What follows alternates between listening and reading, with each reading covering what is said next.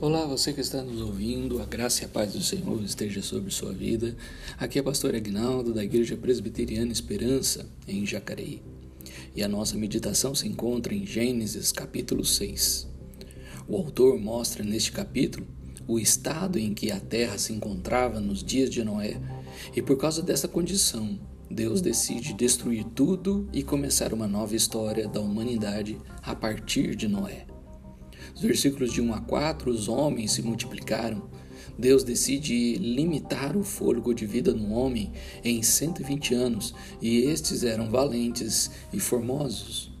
Os versículos de 5 a 10 não foi só uma multiplicação de pessoas, mas de maldade e maus desígnios no coração. Então, Deus decide dar um fim na sua criação, porém em Noé achou graça, pois era justo, íntegro e andava com Deus. Dos versículos de 11 a 17, Deus chama Noé a construir uma arca, pois viu corrupção e violência na terra e por isso irá destruir tudo com um grande dilúvio. Deus então dá a Noé as medidas e os materiais que deveriam ser usados na construção da arca.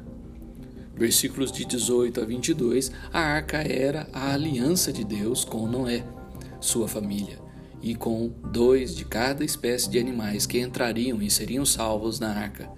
Noé fez tudo como Deus ordenou.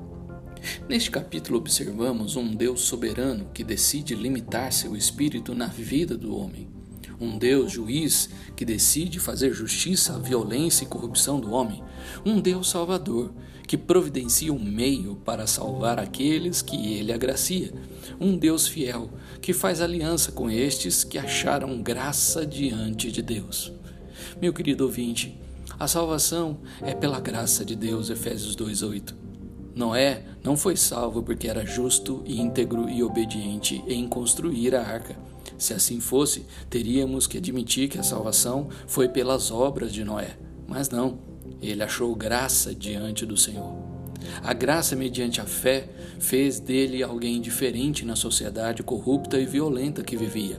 A fé em Deus fez ele ser justo, íntegro e obediente para construir uma arca sem ver o dilúvio, e por isso se tornou se tornou herdeiro da justiça que vem da fé. Hebreus 11, 7.